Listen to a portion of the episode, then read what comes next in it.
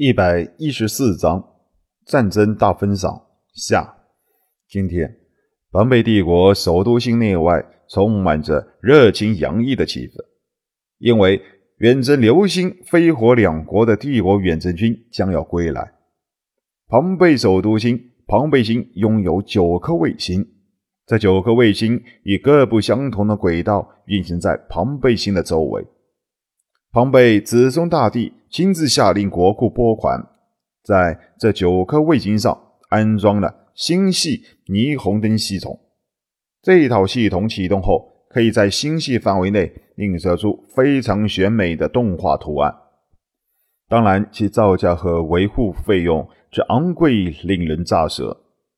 庞贝帝国境内各大行省平民也一片欢腾，为祖国的繁荣昌盛而欢呼。帝国上下到处都是民众在欢庆胜利，在首都星地面上和那座规模浩大的太空港港湾处，更是聚集了来自庞贝各星域超过两亿的欢迎人群。庞贝帝国国库为所有来首都欢迎的军队、归来的平民垫付了所有的食宿费用。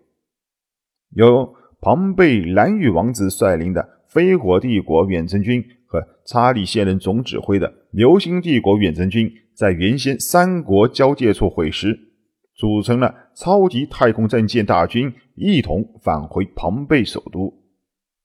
林勋这才见识到蓝宇率领的飞火帝国皇家舰队的惨状，所剩的两千多艘斗族级战舰几乎找不到一艘不带伤疤的。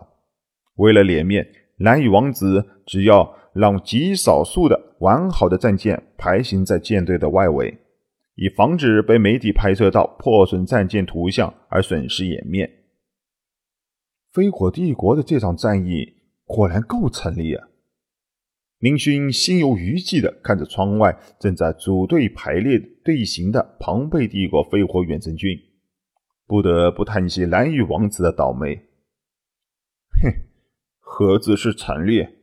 蓝玉那家伙，要不是有大部队保护，恐怕早已经挂了。福克斯一脸幸灾乐祸地凑上林勋身边，他可是知道蓝羽王子和林勋曾经在酒会上因为宴情闹过一点小矛盾。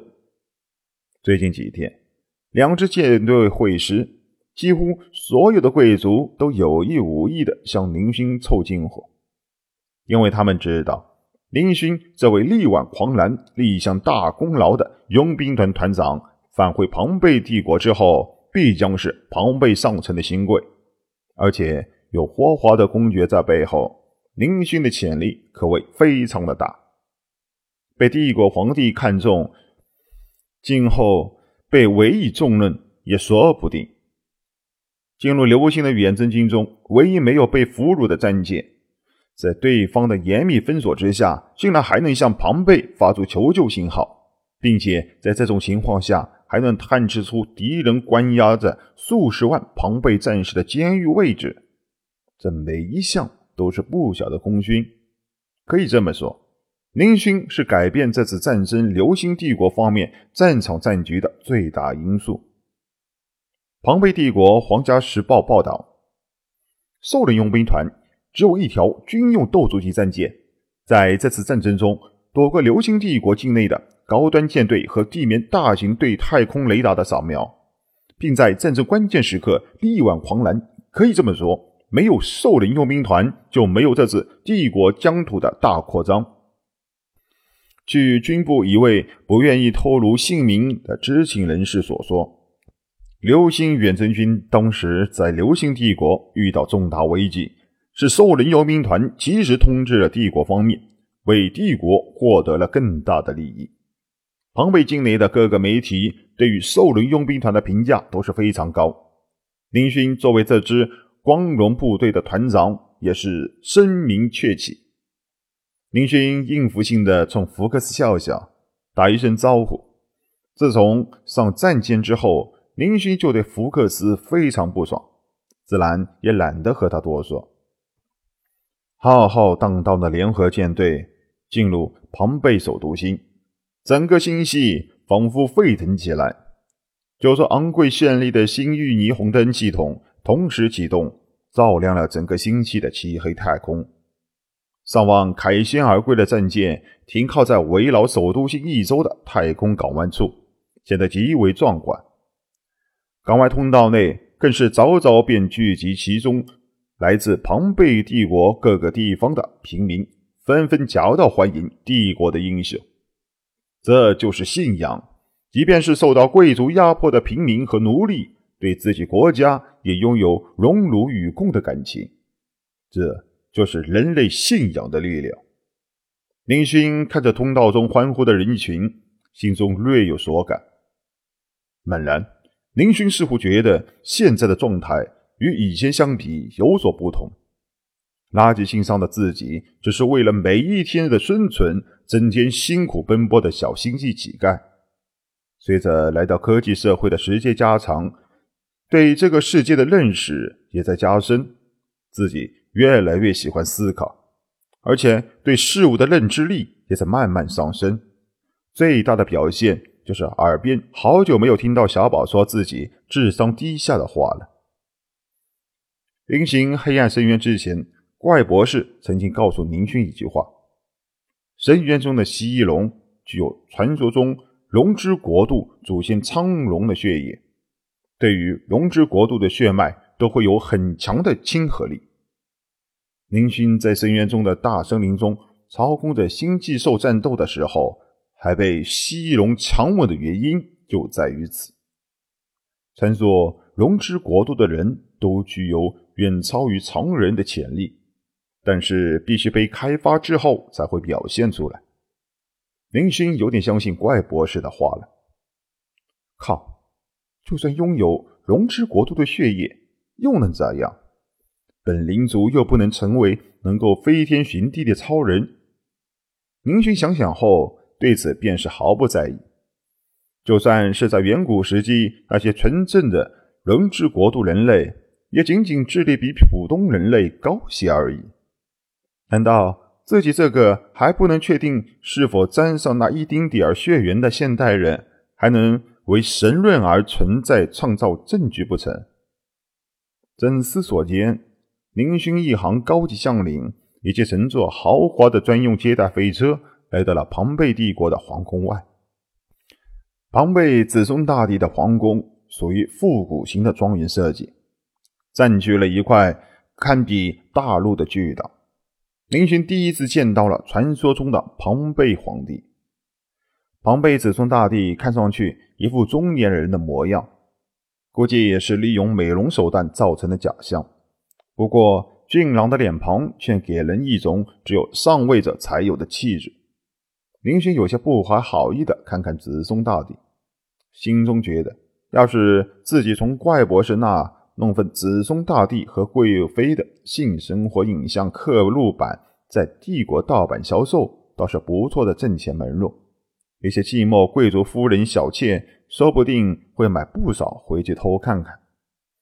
金碧辉煌的大厅中，有不少庞贝老臣围坐在一圈，其中子松大帝坐在中央，活华的公爵紧靠在其身旁，其余的诸位老臣则是分坐左右。人类文明发展至今，已经没有所谓的贵寇礼节，即便是皇帝也没有对平民的生杀大权，只有在新皇帝登基的时候。才会按照古代帝制国际的礼节执行一天的大礼。当然，奴隶主对于奴隶的生杀之权还是存在的。皇帝拥有兵权、收税权，想弄死一个平民还是相当容易的。各位庞贝的英雄，辛苦了！子松大帝站起身来，走到各个远征归来的高级军官身边。一人给了一个亲切的拥抱，这一过程花了十几分钟，大小军官都有，连宁勋也都没落下。宁勋不禁感叹：子松大帝可真会做人，更会收买部下的人心。刚才这一拥抱，让不少军官感动的差点热泪盈眶，只有几个官场上的老狐狸看上去激动不已，一看就知道是在装蒜。子松大帝走上前台，没有发表什么热情洋溢的讲话，嘴角露出一丝淡淡的微笑，语气平静的开口道：“为国开辟疆土，历来是作为最大的功劳。各位只要能够获得最终胜利，并且活着回来，都是帝国的功臣。帝国人民永远都会记住你们。”子松大帝停顿了一下，环扫一下众人，显然对于科比众人被迫投降的事情，由于媒体没有曝光，外界也不知道流星帝国曾经出现过王体战舰和太空要塞。子松大帝也想将这件事情瞒下来，这件事情最后肯定会被情报局当做首要任务调查，但现在的情况下。最好的办法就是将它掩埋，知情人都当做没有发生过这件事情一样。帝国永远不会忘记功臣。紫松大帝提高了声音：“下面我来亲自宣布各位帝国英雄的奖励。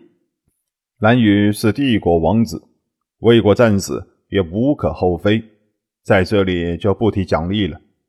其他人，查理。”查理脸色一震，立刻直起腰杆，准备接受奖励。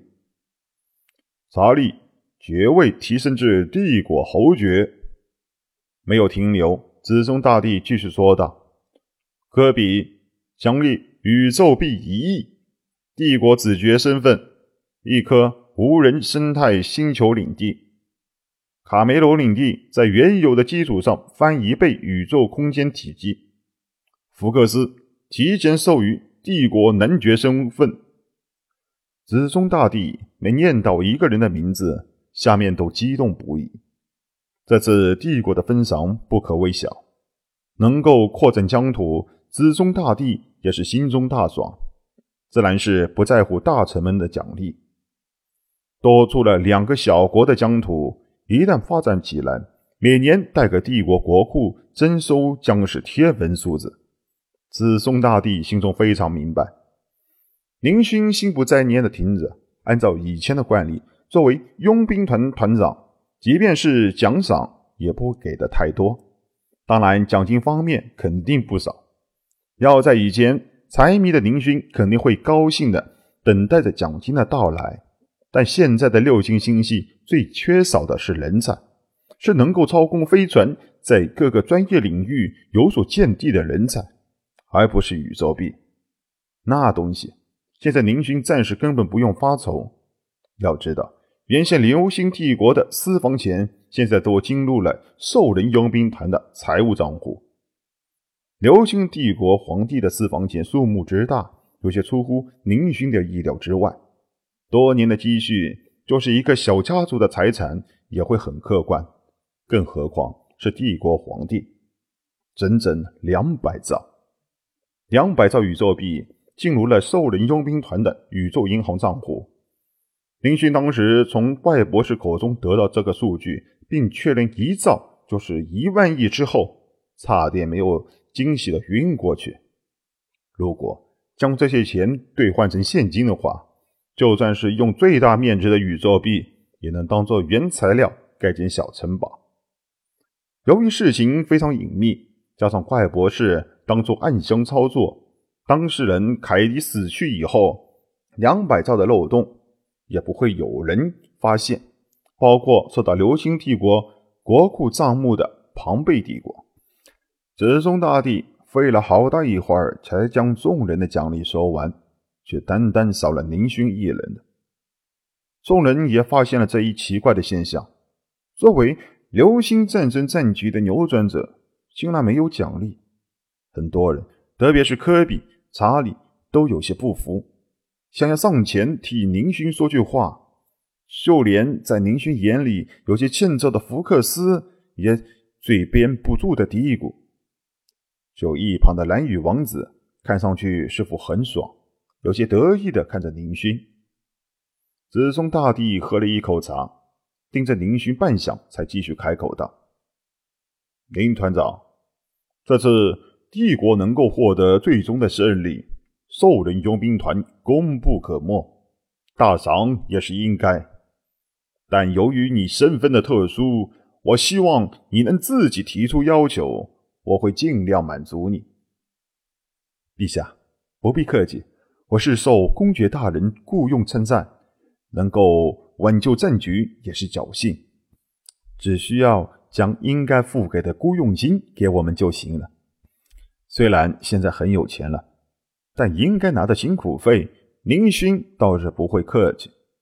毕竟钱这东西，谁也不会嫌多，是不？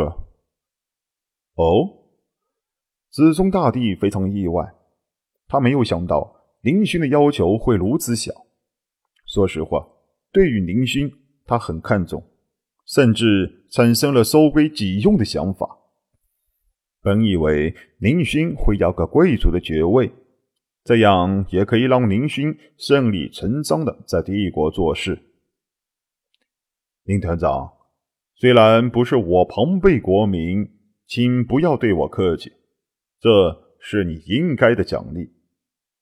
子松大帝沉思了一下，我听说你有一块领地在庞贝境外不远的新域。现在似乎发展的很不顺利。